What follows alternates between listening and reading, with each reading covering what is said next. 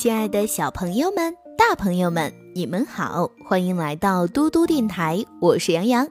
今天的睡前故事，我们要讲的是小兔子种钱。小兔子爱学习，平时总拿着书看呀看的。一次，一本书上写着“种瓜得瓜，种豆得豆”，这让小兔子想起邻居猪外婆种了一颗土豆。秋天的时候，收获了一篮子土豆。知识就是财富，书中说的太有道理了。小兔子灵机一动，种钱，说干就干。它翻遍了家中的柜子，找到了一枚钱，种在了地里，天天浇水，常常施肥。小兔子见到好朋友小麻雀，在它耳边悄悄地说：“冬天的时候，你来帮我点钱呀。”好的，小麻雀欢喜地飞走了。小兔子见到好朋友小松鼠，在它耳边悄悄地说：“秋天时，你来帮我抬钱呀。”好的，小松鼠欢喜的一跳走了。秋天来了，小麻雀从家里拿来了一个大箩筐。小松鼠听说钱很重，找来了一个松树棒，准备帮着抬。起钱啦！此时大家异常兴奋，可是当小兔子刨开土的时候，只有一枚生了锈的篦子，旁边还有一个正在耕耘的蚯蚓。怎么会是这样？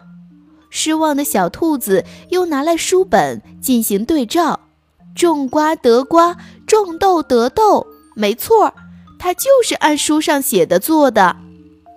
一定是蚯蚓拿走了。小兔子突然抓住蚯蚓，让它交出钱来。我我根本没拿什么钱。蚯蚓很委屈。那些钱怎么就没有了呢？只有你在这儿，不是你还有谁？还我钱！小兔子大喊大叫。我什么也不知道呀。他们的吵声惊动了正在搞科研的农学专家侯博士。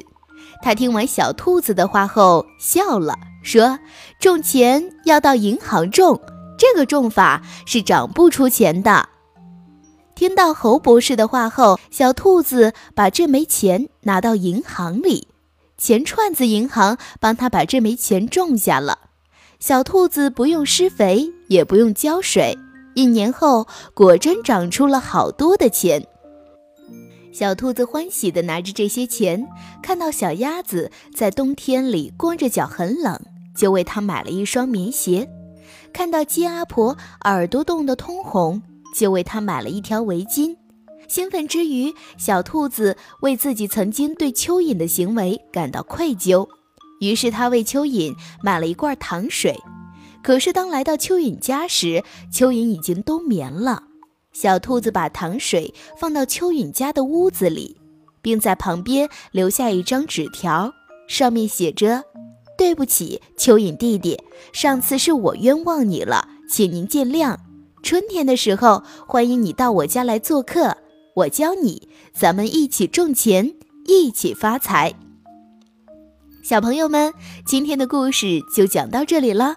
种瓜得瓜，种豆得豆。这句话的意思你充分理解了吗？我是杨洋，想要听更多更好玩的故事，记得关注微信公众平台“嘟嘟电台”。我是杨洋，我们明天再见啦，晚安。